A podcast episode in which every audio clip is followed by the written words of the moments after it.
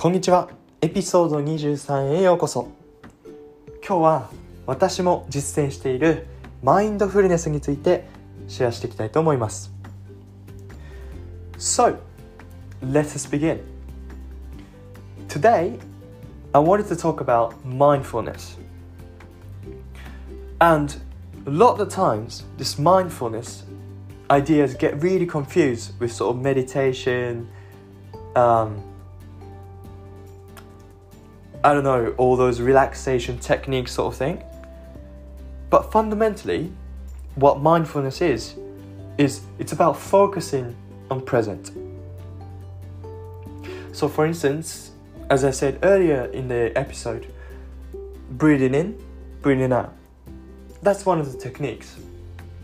You know, take your time, sit down very comfortably, and, you know, count how long it takes to breathe in and breathe out. And really just naturally just counting, as if you're just sort of looking at yourself from the above. You know, just sort of very natural and just counting. And also, you do f- really have to feel the lungs expanding and contracting and those focusing your present inner your inner self as well as outside so what can you hear? What can you feel? You know those things is what it's all about you know? Focusing on the present. What's going on around you as well as what's going on inside you. And why do we do this?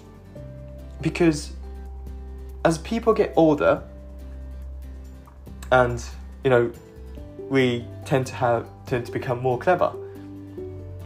And when we got clever we expect things. Worry things. Worry things about what's going to happen in the future. Very uncertain this future is right now. And this worries me constantly. And also you can worry about the past too. You know how did i do on yesterday's exams how did I do on presentation yesterday or week before? You know, those things very naturally become, you know, every single bit become just a little weight on your shoulder. And as all everything, all the worrying thing becomes such a heavy weight on your shoulder at the end. And what happens is that a lot of times you get sort of panic. And when you get panic, nothing goes well. We all know that. Nothing goes well. So, you know, you worry about future, you worry about the past, you become panic. A lot of the times, you lose focus on yourself and present. You know, what's going on right now. And why is this very good? You know, focusing on present right now is that it improves your mental health. You know, worry about the future, worry about the past, that's perfectly normal thing. But focusing on one thing, i.e. the present, really improves your mental health.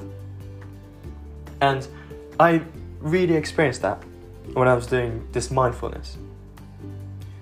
Because you because you concentrate on one thing, you really delve into this task of just counting how long it takes to breathe. And this concentration, sort of level, if you like, gets so much higher as you go along. And this concentration on one thing would actually apply to another field as well. So, for instance, more I do mindfulness, more I feel like I can I become very productive in my study. And you can use it in alternative way as well. So a lot of times I've done studying for an hour or two hours, get fed up, you know, might become even angry because I can't solve this question. But if I take five minutes, just you know, forget everything and then just focus on myself, my breath basically. After five minutes, I get my fresh start. You know, mind fresh, really. So I can I can get those fresh starts again. This is really good. This really really improves your mental health because you got pretty much no weight on your shoulder and you, you can just have a fresh start. And you know this mental health becoming increasingly important in those particularly in COVID nineteen times. And it is very hard. Reason is because you can't see the mental health as much as physical health. But we all know heart matters, motivation matters. You know, those things all come from heart. And my, main message today is please do take care of them.